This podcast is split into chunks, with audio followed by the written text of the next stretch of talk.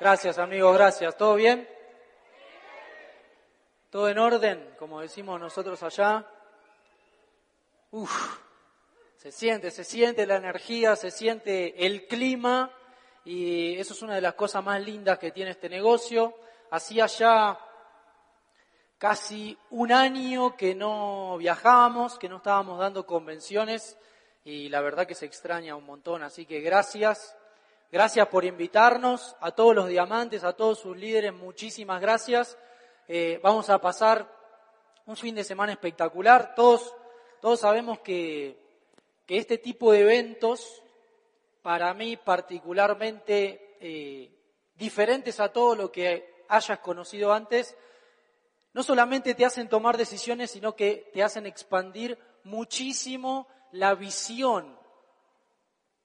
Y no solamente la visión acerca del negocio, sino la visión acerca de la vida en general. Así que este fin de semana mi sugerencia para todos, no importa si firmaste ayer, si empezaste ayer el negocio, no importa si ya hace años que estás, no importa si no sabes ni a dónde te trajeron, no sabes ni qué está pasando, por qué están todos tan locos. Mi sugerencia es que destapes los oídos y te conectes con la información. Porque todas las personas que van a estar pasando durante el fin de semana por esta tarima te van a dejar algo que si vos lo sabés capitalizar, literalmente podés cambiar tu vida, por más exagerado que parezca. Hoy yo les voy a contar parte de mi historia porque en una hora no va a alcanzar, sí le voy a dar lo mejor de, estos tres años y, nueve meses que voy desarrollando el negocio y además de qué es lo que hacía antes, para que ustedes se den cuenta que cualquiera puede estar acá arriba, cualquiera puede calificar en el negocio de y cualquiera puede llegar a donde quiera llegar si se determina, si toma buenas decisiones, si realmente se da cuenta que para llegar a algún lugar hay un camino y no lo puedes esquivar. O sea, el atajo es el camino, básicamente. No sé si conocen esa frase. Acá se entiende Aragán. Perfecto. Flojo. Y, y, vamos a hacer un paréntesis. Todo lo que diga en mi país está bien dicho. Por las dudas, ya me ha pasado en otros países. Así que todo lo que diga es una buena palabra, no tiene nada que ver con las malas palabras, al menos en Argentina. Bien. En Argentina muchos dicen el Aragán trabaja dos veces. Y me ha pasado, o sea, lo he corroborado por experiencia propia, les, les sugiero que tomen el camino como el atajo. O sea, todo lo que haya que hacer, que lo tomen como el camino. O sea, eso es lo que hay que hacer. Eso es lo más rápido para llegar a donde quieran llegar. Así que, amigos, en, este, en esta hora que tenemos, la idea es compartirles mi historia que fui aprendiendo eh, a lo largo, no solamente de mi camino en el negocio, sino a lo largo de mi vida. Yo tengo 30 años, aunque parezco de 22. No sé por qué se ríen. 30 años cumplidos en agosto, hace poquito. Eh, así que obviamente no sé todo, no me sé todo, ni mucho menos. Vengo a compartirles mi experiencia. En, en, en la mayoría de los países que me ha tocado conocer, dicen como que los argentinos son medio agrandados, medio como creídos, ¿no? Ah, no mientan, no mientan. ¿Sí o no? Bien. Claramente es un prejuicio, o sea, un juicio previo, sin conocer, que está bien, es, verdad, tenemos figuras, eh, digamos, famosas, que, que son de índole internacional y que puede ser que tengan particularmente una, una personalidad de ese estilo, pero no todos somos así. Bien, o sea, borren por completo eh, esa, esa idea de los argentinos. Fíjense, por ejemplo, que yo ya, ya era lindo de chiquito.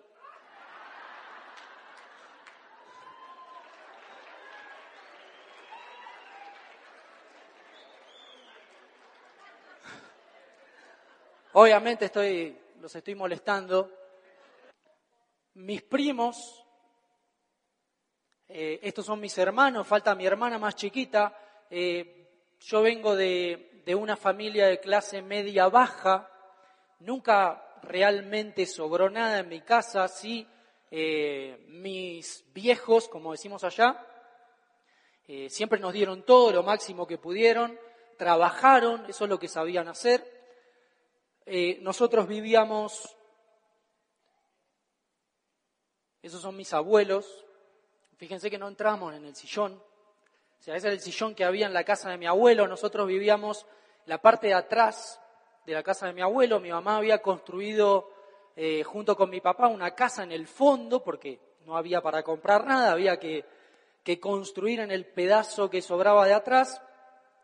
Y algo que a mí me llamaba la atención cuando era chico es ver a mi abuelo trabajando aún estando jubilado. ¿Acá se dice jubilado?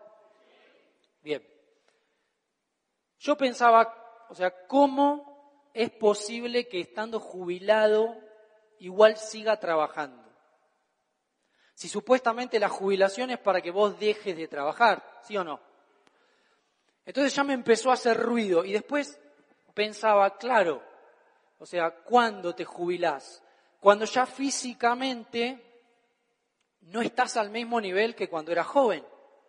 O sea, poniéndome en los zapatos del dueño de una empresa o de algún lugar, Vos me servís hasta cierto punto de tu vida en donde ya tus capacidades se reducen de cierta manera físicamente, esto es una realidad, ¿sí o no?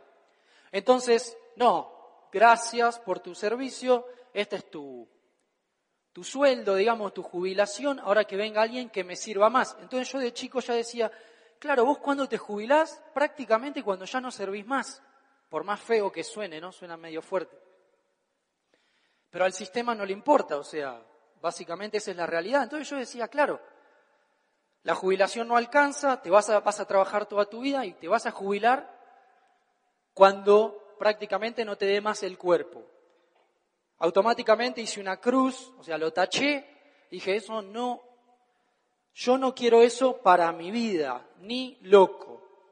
Empecé a, a partir de ahí a tener digamos, otro tipo de, manera de pensar. Ya a los 12 años, ¿me escuchan bien, no? Sí. A los 12 años eh, trabajaba con mi abuelo, le ayudaba porque él era herrero, o sea, jubilado y se dedicaba a poner rejas, o sea, puertas, etcétera, se subía al techo, a los techos, y yo decía, no, se va a matar, pobre viejo, o sea, ya no está para hacer esas cosas. Entonces yo lo ayudaba y y desde ese momento ya empecé como a ganar mi propia plata, porque como les contaba, o sea, en mi casa no es que nos moríamos de hambre. Mi, mamá una vez escuchó un audio y me dice, pará, me hacés quedar como... Se enojó, que decía que venía de una familia de clase media baja, pero, pero tampoco es mentira, o sea, no sobraba nada en mi casa, esa es la realidad. Estábamos con lo justo. Eh, entonces yo no esperaba que, me den algo, sino que lo salí a buscar. Ya los a los 16, 17 también empecé a trabajar de, de mozo, no sé cómo se dirá acá, de camarero. Exacto, en un catering, o sea, en un, a vos te contrataban, contratan todo el servicio de comida y también te ponen a los meseros. Los 17 años ya me, hacían trabajar en negro, como se dice allá en, en Argentina, o sea, sin, sin un contrato, sin nada. Obviamente te podía pasar cualquier cosa, nadie se iba a ser responsable, ya teníamos algunos amigos que, que les habían pasado cosas y los habían adornado con algo, un DVD o una cosa así. Y me pasó en una de las fiestas que trabajaba, porque era un cumpleaños de 15 de, mujeres, que había un, un, chico al lado mío, yo ya iba, creo que cinco o seis fiestas, me habían dicho que me pagan 25 pesos 12 horas, para que tengan una referencia. Hoy en Argentina, vamos a traerlo para atrás, supónganse que ganara 10 dólares 12 horas, una cosa así, un poquito menos capaz, aprox. O sea, muy poco, obviamente, era un trabajo para explotar chicos, ¿sí? O sea, era básicamente eso.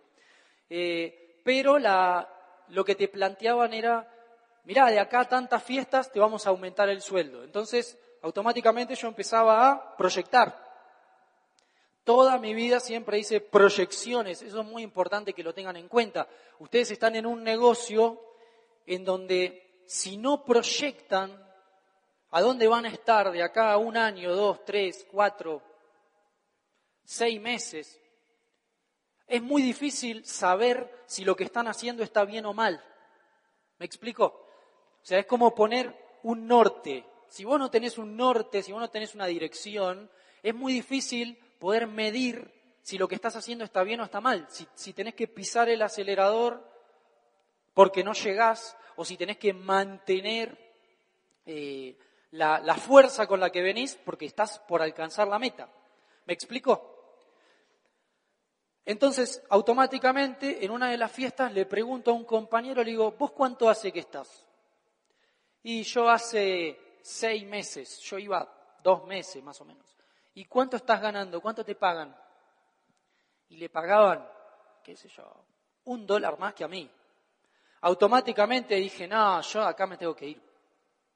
O sea, no tiene sentido que me siga quedando porque no voy a seguir haciendo este trabajo que es durísimo, o sea, sinceramente eran 12 horas sin parar, me trataban mal, preguntaba algo y me contestaban súper mal, me hacían hacer cosas que no me habían dicho que las tenía que hacer, pero no me podía quejar tampoco, 17 años, casi no sabía dónde estaba parado.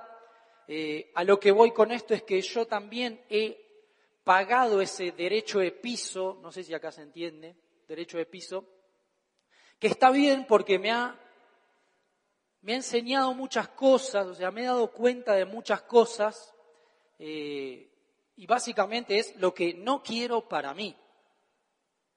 Fíjate que si hoy vos estás en un trabajo en donde te tratan mal, o donde el ambiente no te gusta, o donde lo que haces no tiene nada que ver con vos, no te gusta, no le encontrás sentido y solo lo estás haciendo por un resultado económico, o sea, porque te paguen, que dicho sea de paso, está estudiado, el 95-96% de la gente alrededor del mundo hace algo que no le gusta. Los que son empleados hacen algo que no les gusta, eh, es importante que tomes la decisión de salirte de ahí. No estoy diciendo que llegues y le patees así el escritorio a tu jefe. Todavía no. O sea, tener un plan primero, empezar a construir algo en paralelo. O sea, es como el, el preso que hace un agujero con una cuchara y, y tiene una, una especie de alfombra que lo está tapando, pero todos los días hace el pocito, hace el pocito, hace el pocito, y cuando se escapa, cuando el pozo ya da hasta afuera. O sea, salite de ese trabajo que no te gusta, obviamente, hay gente que le gusta lo que hace y está bien. Si no te gusta, si, si lo que estás haciendo hoy cumple con todo lo que yo te dije recién, es importante que primero tomes la decisión de irte y segundo, empieces a encontrar un vehículo. Amway es uno de esos vehículos, a mi parecer por lo menos el mejor. O sea, yo trabajé de lo que se les ocurra y toda mi vida estuve buscando algo como esto. Le pregunté a mi amigo, proyecté, a mi compañero, proyecté, dije, esto no es para mí, chao, me fui, no aparecí nunca más. Aprendí un montón de cosas, aprendí lo que es que te exploten, aprendí lo que es que te traten mal, que te paguen una miseria y, te hagan hacer, pero de todo, o sea, de todo. Eh, y está bien, me sirvió, no digo que no lo hagan, no digo que no vivan esa experiencia, sí digo que la vivan rápido y la y la dejen y vayan por lo que sigue, ¿sí? Siempre me gustó la música, Mi abuela era profesora de piano, había un piano en mi casa, entonces ya desde chico todos jugábamos con el piano, o sea, básicamente tocábamos el piano. Siempre me gustó la música, empecé a estudiar piano con un profesor particular. Estudié guitarra también, siempre me gustó eh, tocar. Empezamos a formar una banda con varios amigos. O sea, les voy a ir contando experiencias que, que me dieron enseñanzas. Empezamos a tocar, a mí siempre me gustó la percusión también, estudié mucho percusión. Eh, armamos una banda de cumbia allá en, la ciudad de La Plata, yo nací en la ciudad de La Plata, y tocamos por, por muchísimos lugares, nos, fuimos a tocar a, la costa argentina también, que eso es como coronarse dentro de, ese, digamos, ámbito. Eh, y en un momento pasó que se desarma la banda, muchos problemas de ego, muchas personalidades muy fuertes, los músicos, no sé, acá, acá no creo que pase. No, obviamente.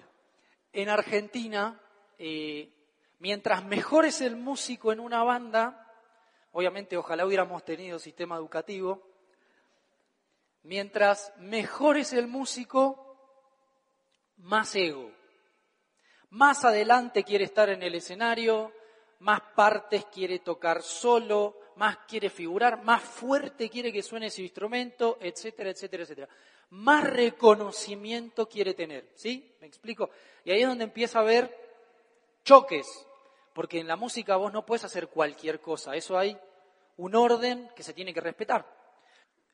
Estar en, bandas de música me, me hizo aprender muchísimo el trabajo en equipo, yo entré a una banda ya hecha, primero armamos una, se desarmó por ese tipo de problemas, me incluyo, fui parte del problema. Eh, me sirvió también para entender que no tenía que ser así, básicamente, porque no iba a funcionar.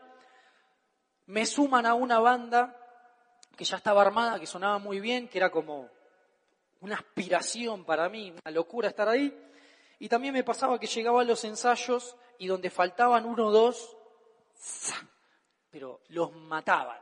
O sea, Nadie leyó el primer capítulo de Carnegie, o sea, nadie. Nadie. O sea, pero, no, y este no vino, que esto, que el otro, y encima tal cosa, y tal, y todos despellejando la imagen y la reputación del que había faltado al ensayo. O sea, no, no, no de malo, sino es que no, no, no entendíamos en ese momento. Obviamente eso generaba climas malos de trabajo muy malos. A su vez, el que faltaba al ensayo, falta de responsabilidad. Es tu proyecto. Traigamos todo eso al negocio. Nunca va a funcionar si vos hablas mal de alguien. Jamás va a funcionar. Ahí donde vos tenés que poner en primer lugar tu negocio antes que querer tener razón. O sea, ¿qué preferís, tener resultados o tener razón?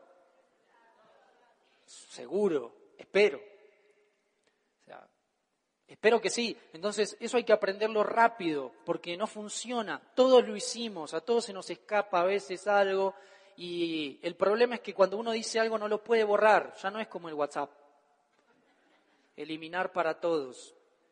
Uf, menos mal. Ahora ya está, vos lo que dijiste ya está. No se puede borrar, las palabras no se pueden borrar. Entonces hay que tener mucho cuidado con lo que decimos. Terminó pasando que la banda se volvió a separar otra banda que se separaba. Esta vez yo fui más conciliador en ese tipo de cosas porque ya había vivido la experiencia, entonces me sirvió y, me di cuenta que el trabajo en equipo era fundamental. O sea, es igual en el negocio, uno tiene que, que unir, uno tiene que conciliar, tiene que resolver problemas, tiene que apagar incendios.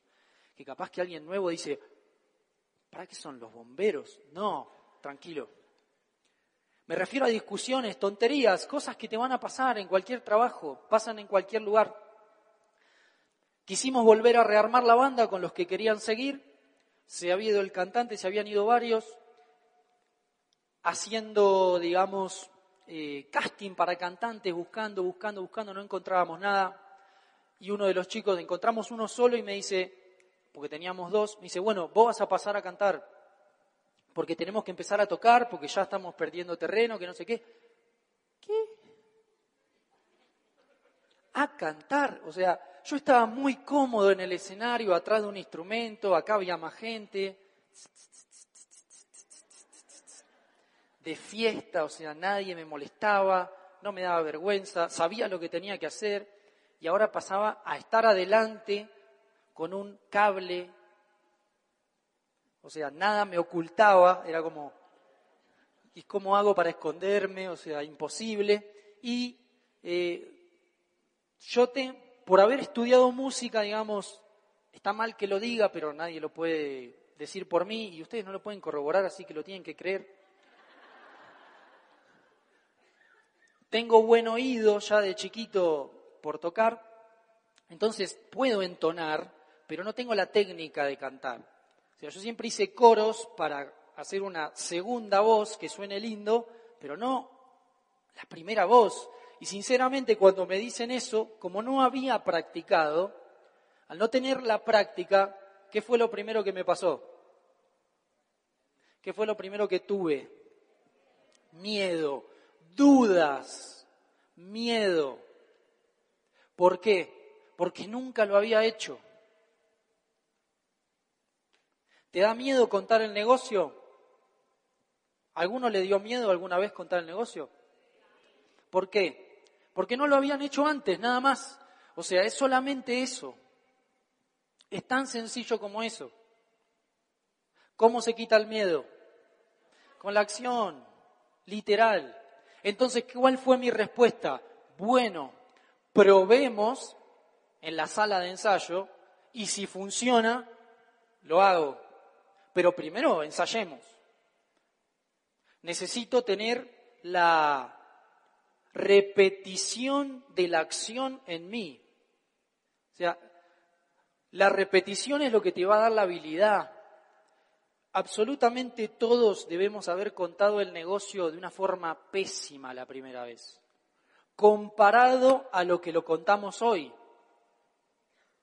Yo les pregunto, que esto siempre se lo digo a, a los chicos del equipo, yo les pregunto, ¿ustedes piensan que podrían haberlo hecho mejor la primera vez que contaron el negocio?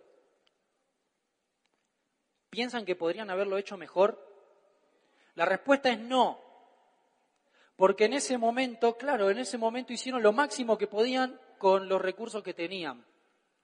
Lo importante es que lo hicieron. ¿Qué hice yo? Practicamos.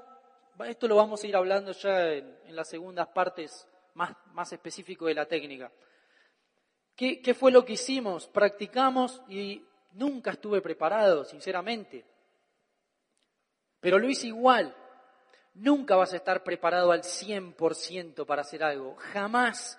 Puedes llegar a estar al 98, 97.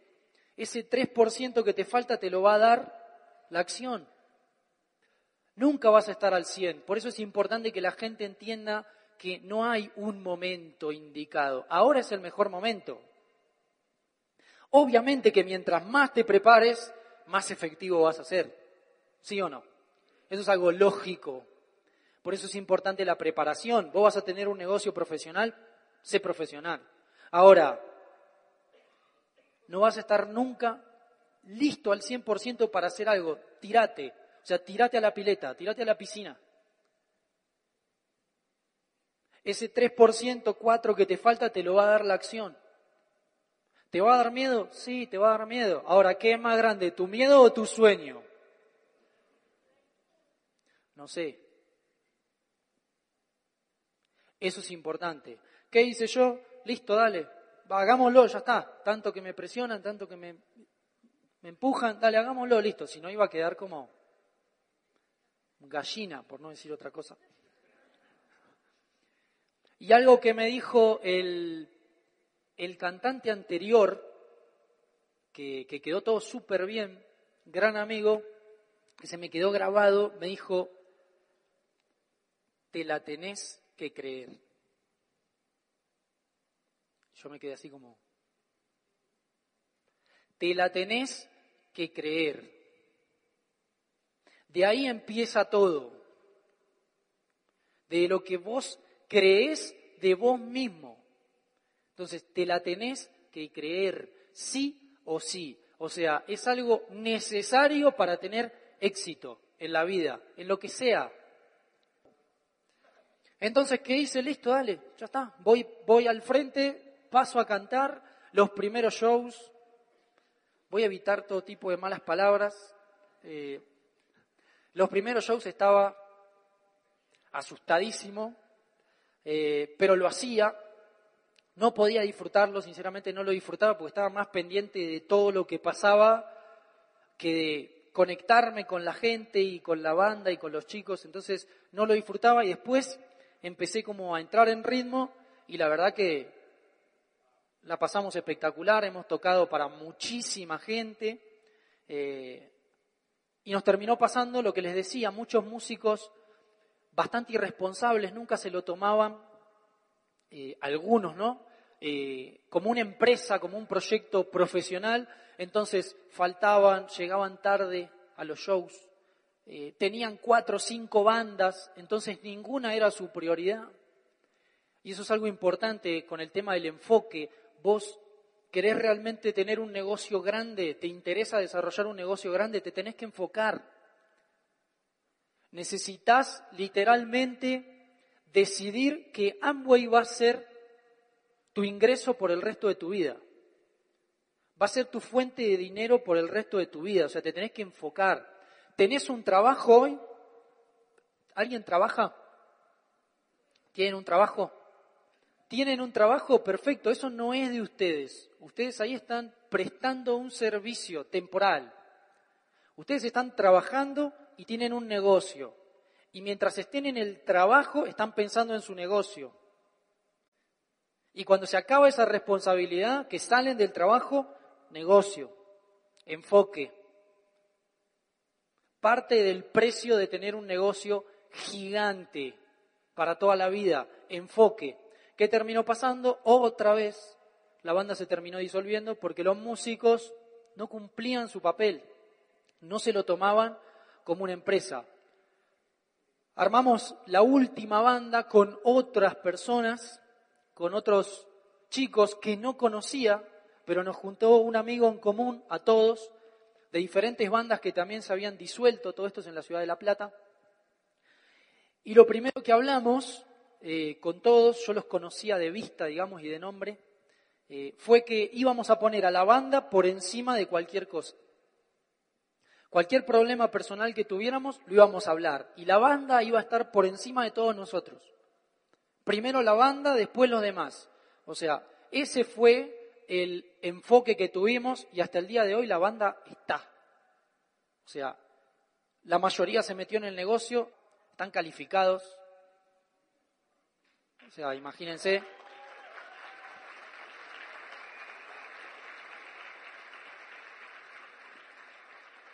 Y también hemos tocado para muchísimas personas, muchísima gente, y otra vez acá otra cosa más, otra enseñanza más que me ha pasado con muchos músicos que no tenían visión.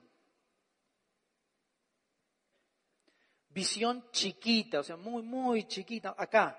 Entonces, mientras básicamente todos los que entraron a Amway pensábamos en, sí, vamos a tocar en todo el mundo y vamos a grabar discos y vamos a tocar para millones de personas y vamos a ser famosos y vamos a ser así, el resto decía, pará, aguantá, pará, pará, tranquilo, los pies sobre la tierra, paren, como que nos bajaban. Y una frase que leí en el avión cuando venía, las, las grandes mentes siempre se encuentran con el choque, digamos, de las mentes mediocres. Siempre se encuentran con la oposición de las mentes mediocres. Las grandes ideas siempre encuentran oposición en las mentes mediocres. Cuando uno no sueña en grande por pensar en chiquito, no solamente que se perjudica a sí mismo, sino que también perjudica a los demás no está desarrollando su propia grandeza para compartírsela a los demás. Obviamente eso era incompatible porque nosotros pensábamos en gigante y los demás pensaban en chiquitito. De hecho, no entraron al negocio. No lo vieron. No, pero esto, bla, bla. Hoy los resultados hablan por sí solos, claramente. ¿Les gusta el fútbol? Bueno, antes, cuando era más fanático, o sea, este Astrolopithecus que está acá parado con un paraguas, con una sombrilla, es su servidor. Y estas fotos las dejé, en la otra convención también las puse, las dejé porque, o sea, para que se entienda que cualquiera puede hacer esto. O sea, ni más ni menos.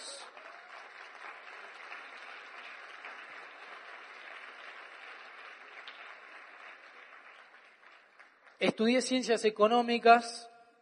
Mi primera impresión cuando entré a la universidad y vi un ambiente tan frío y tan individualista, tan seco, tan falto de energía, mi primer pensamiento fue, ¿y yo voy a tener que venir acá mínimo cinco años todos los días?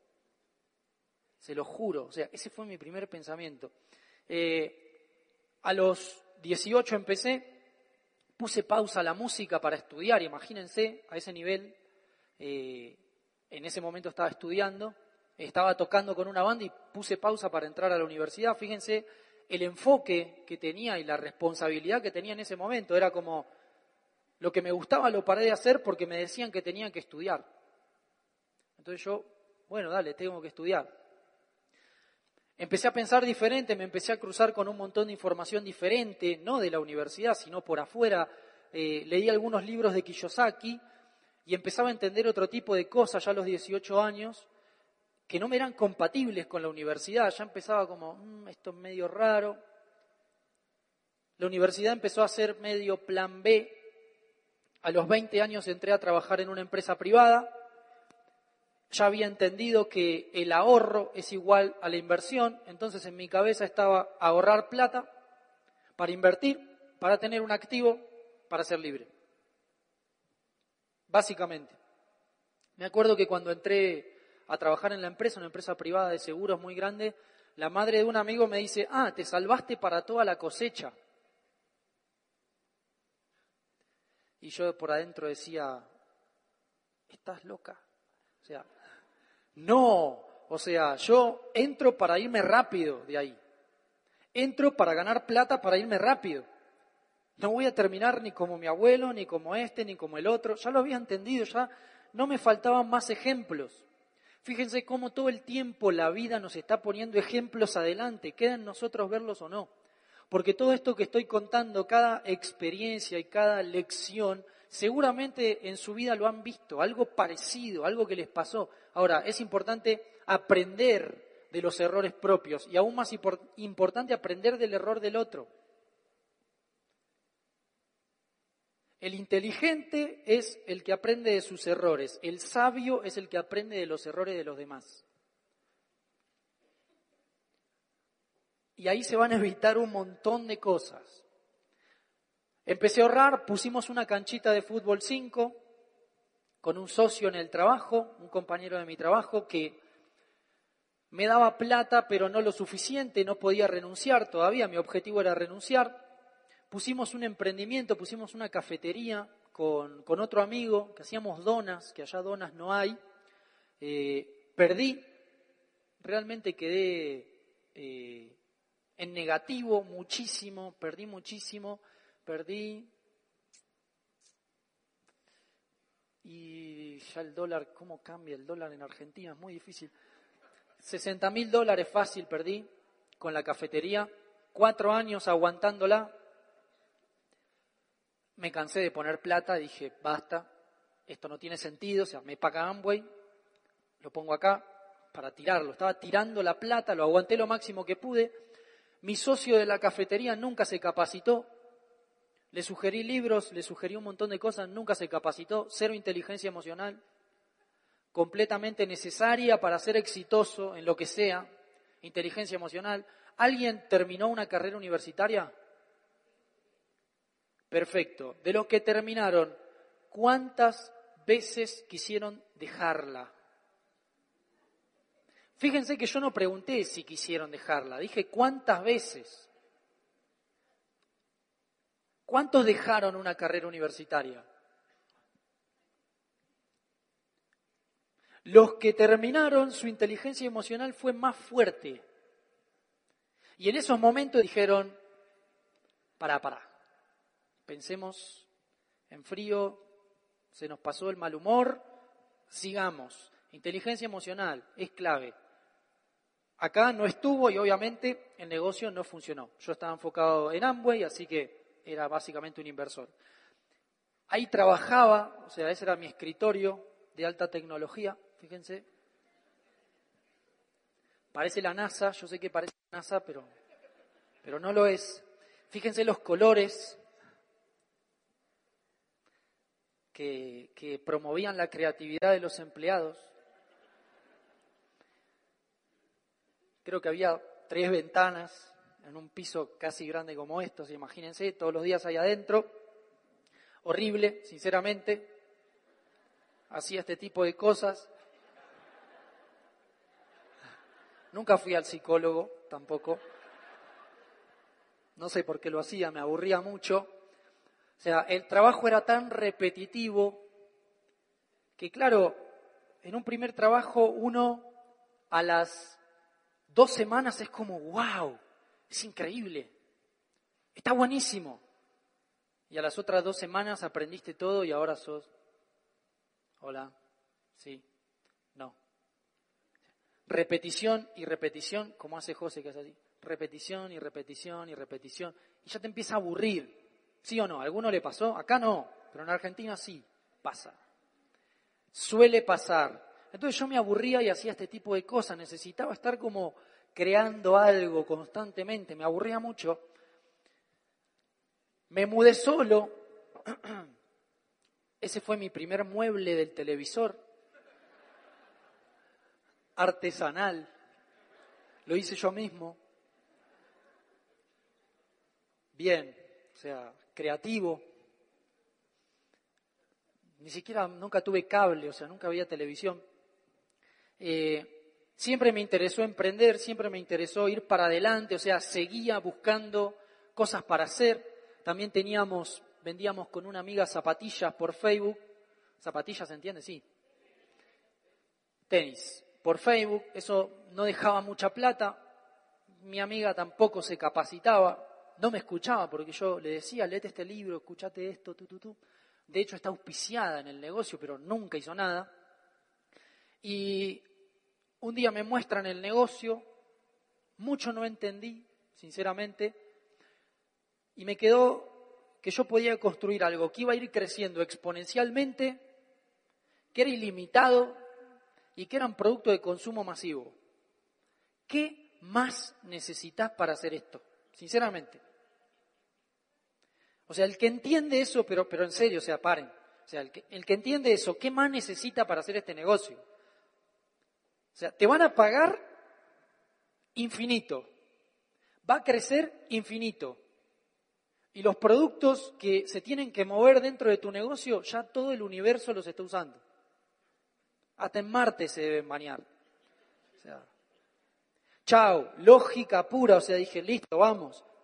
Juan López, mi primer frontal, amigo de la banda, y Jesse Sado, mi upline, que me invitó en el negocio. Califiqué al 9% el primer mes, o sea, primer paso, lo, lo, posteé en Facebook, no entendía mucho y fue como, lo puse en el Facebook, no lo recomiendo. Hablen con su línea de auspicio. Allá, allá cuidamos mucho las redes para, para no quemar el negocio. Y, y bueno, ahí puse, ahí vamos. No usaba las heces tampoco. Primer mes, 9%.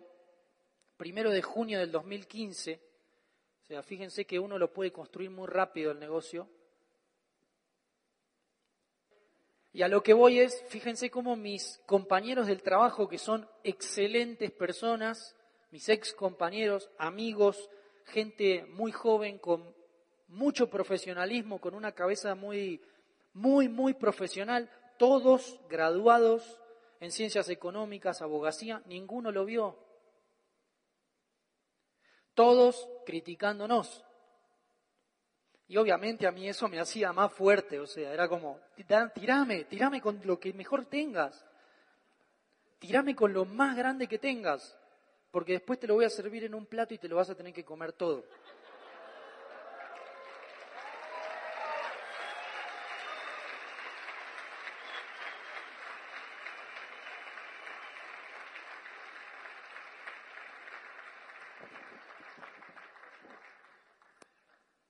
Eso pensaba, ¿no? O sea, ese era mi, mi espíritu vengativo con menos sistema educativo. ¿Cómo arrastra la creencia? Yo cuando vi el negocio dije, esto tiene que funcionar. O sea, no puede no funcionar. No puede no funcionar. Es ilimitado, es en Internet. Yo ya traía mi experiencia en negocios tradicionales que no me iba bien realmente, no era un mega empresario, no, no no puede no funcionar y terminó explotando. Alquilamos una finca, una quinta, como se dice allá, con piscina gigante, para trabajar el negocio también, y esa foto era a las 10 de la mañana y se la mandé al grupo de WhatsApp de mis compañeros del trabajo. No soy tan bueno, no se crean que soy tan bueno. Fíjense cómo cambió. Antes tenía que pedir permiso para irme de vacaciones, ahora vivía de vacaciones, básicamente. O sea, la sensación de renunciar y hacerte libre, alguien de los que están trabajando, ¿tuvieron vacaciones ya en su empleo? ¿Sí o no? No tengan vergüenza, o sea, está bien trabajar, no digo que esté mal, por un tiempo está bien, Tuvieron vacaciones, vieron que cuando vos salís ese viernes a la tarde, si el sábado ya no trabajas, es como, estás como iluminado. Y ya se va pasando la semana y va pasando y no, por Dios, el trabajo de nuevo, no, no te llegaste ni a acomodar que ya estás volviendo al trabajo. Una cosa así. Bueno, esa sensación que salís de vacaciones es constantemente. Constantemente. Es como todos los días salir de vacaciones todos los días salir de vacaciones, como... Y yo decía, no vuelvo más. Y me encontraba en mi casa, porque todavía no había renunciado nadie del equipo, miércoles, tres y media de la mañana, así, solo. Y decía, si yo quiero ir al cine ahora, no hay. ¿Cómo todo el sistema está diseñado para que la gente duerma la noche, trabaje de día constantemente, duerma la noche, trabaje de día. Si quiero ir a comprar algo, no hay nada abierto. no, lo malo de ser libre financieramente. Los problemas, me empecé a encontrar con los problemas.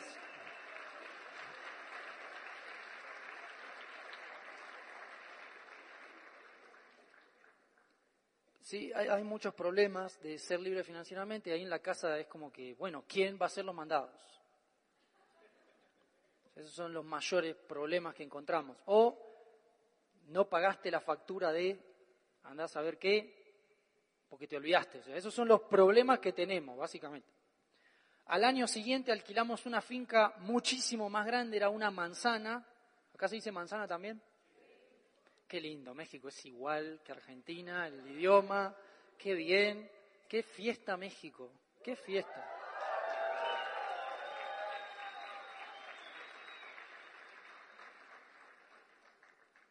Fue una locura con piscina, una casa de tres pisos, eh, cancha de fútbol allá en el fondo, era gigante. Y obviamente la usábamos para trabajar. O sea, estábamos trabajando, si bien la asociación puede ser productiva e improductiva. Si nosotros nos juntábamos solamente a jugar, cuando llegue el día 31 iba a ser como, bueno, eh, Houston, tenemos un problema, no pasó nada, y nos la pasamos boludeando, o sea, no, o sea, la usamos para trabajar. Y realmente estuvo buenísimo, más que nada porque allá en el verano la mayoría de las personas se van de vacaciones. Entonces, eh, necesitábamos algo que la gente pueda disfrutar y a su vez trabajar. La pasamos increíble. Dos meses alquilamos la finca esa. Invitamos a todos nuestros papás que no entendíamos realmente qué es lo que estábamos haciendo en esa época, porque era como, mi hijo no quiere ir a estudiar más, se junta con un montón de personas, vuelve a cualquier hora, no entiendo lo que está haciendo, no sé en qué secta se anotó, no sé si matan gallinas, no sé cómo es la, la jugada. Así que los agarramos así, vengan papitos, vengan, siéntense con nosotros que le vamos a contar. Le hicimos un asado a todos nuestros padres, con todos los chicos que habíamos alquilado, y ahí como que le explicamos un poco más lo que hacíamos y con el pedazo de quinta que alquilamos, ellos empezaron a dimensionar un poco más. Bueno, esto se está yendo para arriba, a un nivel muy rápido. O sea, básicamente mi hijo la pegó, como decimos allá, encontró algo que lo va a hacer libre, o sea, que le va a cambiar el estilo de vida. Y fue realmente espectacular poder servirle un poco de un poco a nuestros viejos y devolverle un poco de todo lo que han hecho por nosotros. Eso fue espectacular. Este fue mi segundo departamento que alquilaba, acá se dice departamento también, chequeado, súper chequeado. Eh, ahí, esa pasó a ser mi oficina, digamos, cambié por completo con vista al parque y demás.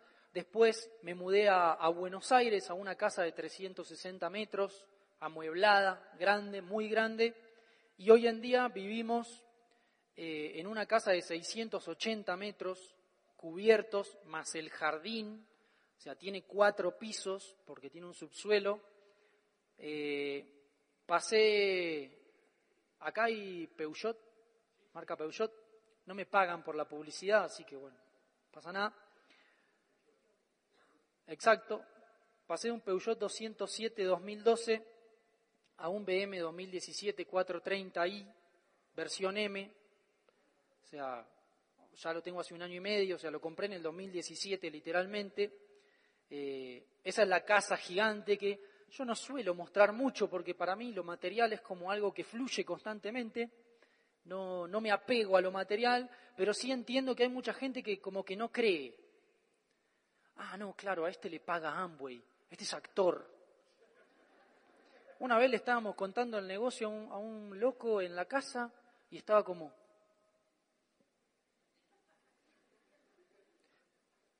Y uno de los chicos le dice, ¿estás bien? ¿Hay cámaras acá? No, ¿por? Esto no será de drogas o algo de eso, ¿no? Ustedes son...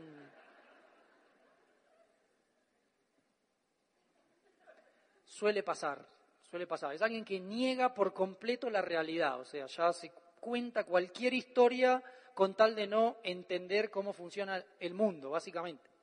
Eh, en la casa trabajamos, muchísimo la usamos para trabajar, la verdad que nos es súper funcional, eh, lo disfrutamos mucho, compartimos mucho con la gente, nos hacemos muy amigos de la gente, eh, porque realmente algo que, entendí en el negocio es que además de que está bueno tu resultado y crecer y, acomodarte mucho más financieramente, es incomparable ver cuando alguien de tu equipo califica. es una cosa inexplicable, o sea, etiquetarlo con palabras sería limitar la experiencia, básicamente. O sea, es, lo tienen que vivir, tienen que construir un negocio tan grande que la gente califique y califique y ustedes vean todo ese proceso, porque es espectacular. Te auspicié cuando eras un pichón. Y mira ahora, un pterodáctilo ya, ni siquiera un águila, o sea, una cosa monstruosa. Es tremendo. En la casa anterior no podía tener animales. Eh, los perros que tenía ya quedaron en lo de mi mamá y en lo de mi papá. Entonces cuando nos mudamos, lo primero que hice fue, antes de mudarme, imagínense, lo tuve de incógnito en la casa que no me dejaban, eh, conseguí un perro, se llama Petro, es pitbull, súper asesino, o sea, miren, muerde solo a la mañana, casi tan lindo como el dueño, no. Alguno que no entiende que estoy haciendo un chiste debe decir, y argentino agrandado, y sí, claro. Pero es un chiste, es un chiste, amigos, tranquilos. Ahí cuando te faltan mil puntos para cerrar. Y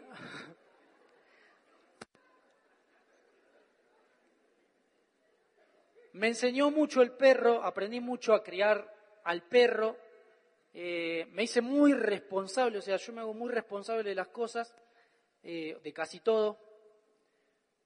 Entonces me puse a investigar bien cómo criar un pitbull porque es una raza de potencia. Tiene esa etiqueta de asesino, malo, no sé qué. Es todo mentira, eso es como vos lo formes.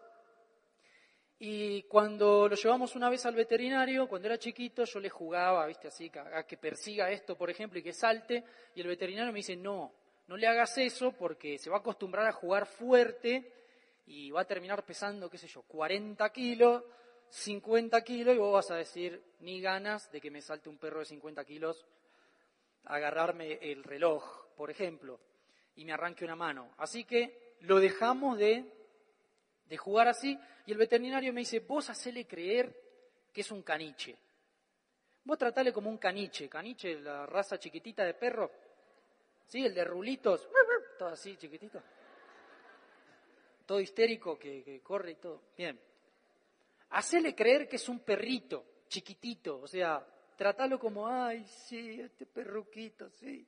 O sea, hacele creer eso. Entonces, un día viene Leo Moriconi, Esmeralda, del negocio Argentina, un crack, ya lo van a tener por acá, periodista, es excelente, un gran amigo, y le cuento, no, mirá, el, me pasó esto, el veterinario me dijo así, así que, porque le estaba jugando fuerte, y yo le dije, no, amigo, no, no, no. Y le digo, le tengo que hacer creer al perro que es un pitbull. O sea, no le puedo hacer dar cuenta de la fuerza que tiene. Y Leo me mira así y me dice, ah, como el sistema tradicional con nosotros.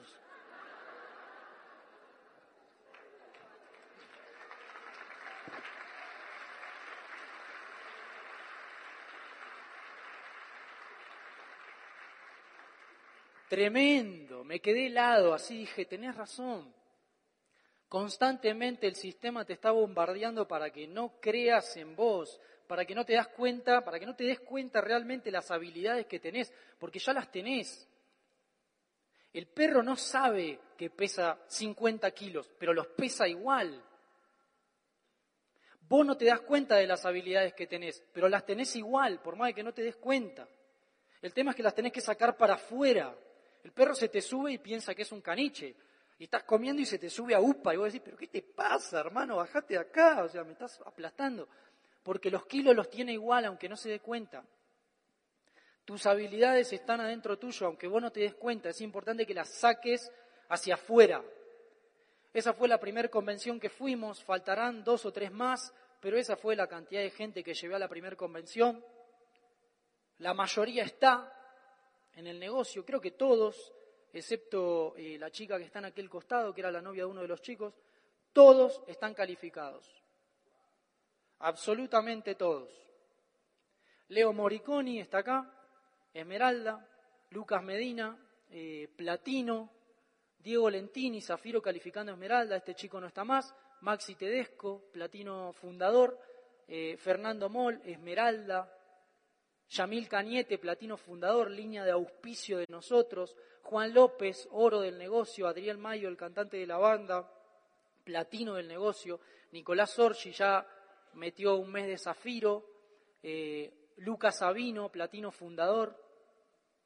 O sea, y éramos esos. Yo fui al 12% de esa convención. ese mes me reconocían al 12% y no me animé a pasar por el escenario y hacer así. Y bajar. No me animé, me hice el boludo y me fui para el fondo. Ay, no llego, ay, no llegué. Imagínense el miedo que tenía. Esa fue la primera OE que me tocó dar, que fue muy gracioso porque yo estaba estacionando el auto, suena el celular, ya sabía lo que iba a pasar. El que iba a dar la OE me dice, che, vos estás bien vestido. Y yo iba bien vestido a la OE y le digo, sí, ¿por? porque estoy en el médico y no voy a llegar, así que la vas a tener que dar vos. Y yo ahí tenía dos opciones, como constantemente nosotros tenemos dos opciones cuando se nos presenta una situación. ¿Cuáles son? ¿Sí o no? Ir para adelante y crecer o decir que no y quedarte en el mismo lugar. Entonces yo me puse a pensar, si no la doy yo, ¿voy a dejar que otro la dé sin experiencia y me queme a todo mi negocio? No, si lo arruino, lo arruino yo. O sea, no voy a dejar que alguien me arruine el negocio. O sea, si lo arruino, lo arruino yo. Me ponen el PowerPoint, ni siquiera era mi PowerPoint. Cinco minutos antes, mirando el PowerPoint, a ver, esto, esto, esto. Ah, ya está, dale, vamos. No, no me lo voy a aprender, dale. Buenas, no sé qué. Por el dinero la gente se mata, se enferma, se pelea. Así fue la hoy. Me querían acribillar a tiros. Ni bien terminó el PowerPoint que me despegué, pude ah, ser yo, digamos, y tirar mi experiencia en el negocio y más o menos lo remonté como pude. Ahí. Pero ¿a qué voy con esto? Lo hice. Y eso me hizo avanzar. ¿Cuántas veces tenés la oportunidad de decir que sí y decís que no? El no te hace retroceder. No hay un status quo, no hay un nivel, no hay un punto cero. O avanzás o retrocedes. Nunca estás en el mismo lugar. O avanzás o retrocedes.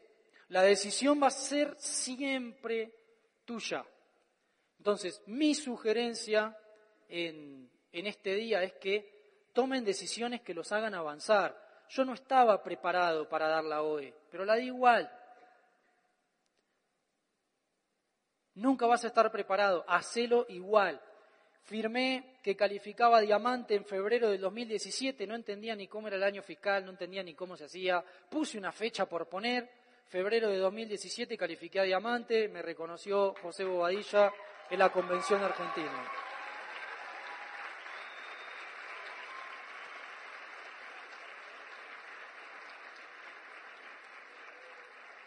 Ya casi llevo dos años de diamante. Mejoré mi alimentación, dejé lo que hace mal. Eso también es importante para generar disciplina. Si vos sabés que algo te hace mal, empezá a ser más fuerte que eso y alejalo. Eso va a generar tu disciplina. O sea, todos tenemos este cuerpo y hacemos lo que queremos. Cada uno lo daña o lo cuida como quiere. Roberto Pérez te dice, el que es bueno en lo poco es bueno en lo mucho. Si vos ni siquiera podés cuidarte de la comida chatarra, ¿cómo vas a calificar a diamante?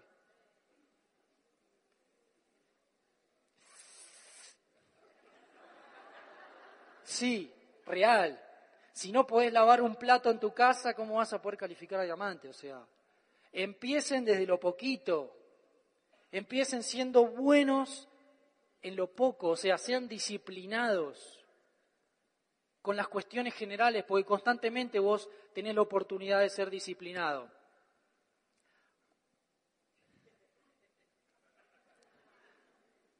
Nadie dijo, ah, necesitaba linchada, ahí bien. Hace ya tres años que nos conocemos con Ale, hace ya rato que construimos el negocio juntos, ya la van a escuchar, o sea, es una persona que literalmente me cambió la vida, pero a un nivel que no se los puedo explicar tampoco, o sea, es imposible explicárselo y me enseña absolutamente todos los días, todos los días, desde su ejemplo, o sea, con solamente mirar lo que hace, mirar cómo reacciona, cómo actúa, yo aprendo. De solamente mirarla, yo aprendo. Así que les voy a pedir un súper aplauso para mi novia.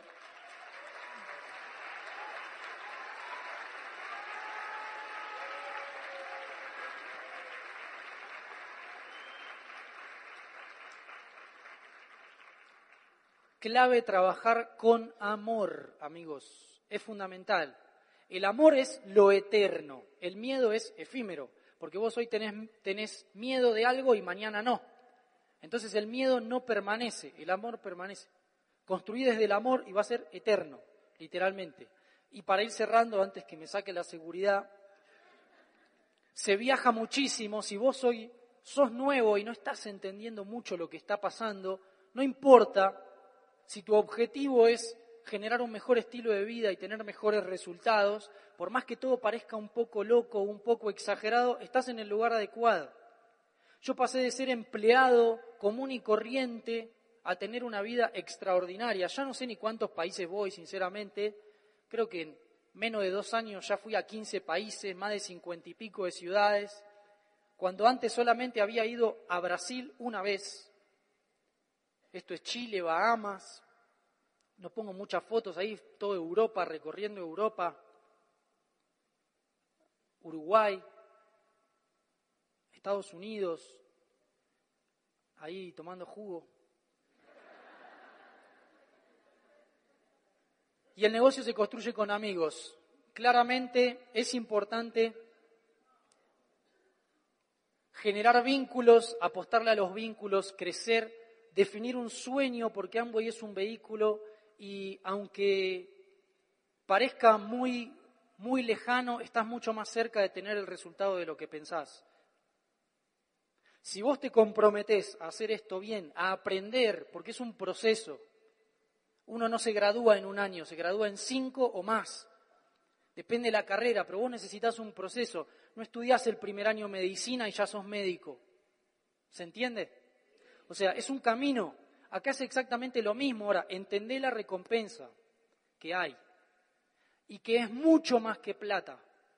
Muchísimo más. Plata hay muchísima es mucho más que plata.